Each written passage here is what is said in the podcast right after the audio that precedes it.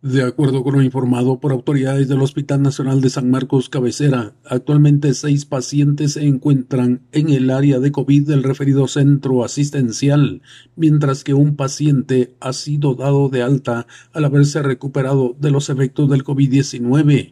Ante el incremento de los casos, el personal médico y paramédico se encuentra en apresto para poder atender a las personas que sean ingresadas al área de COVID de ese centro asistencial.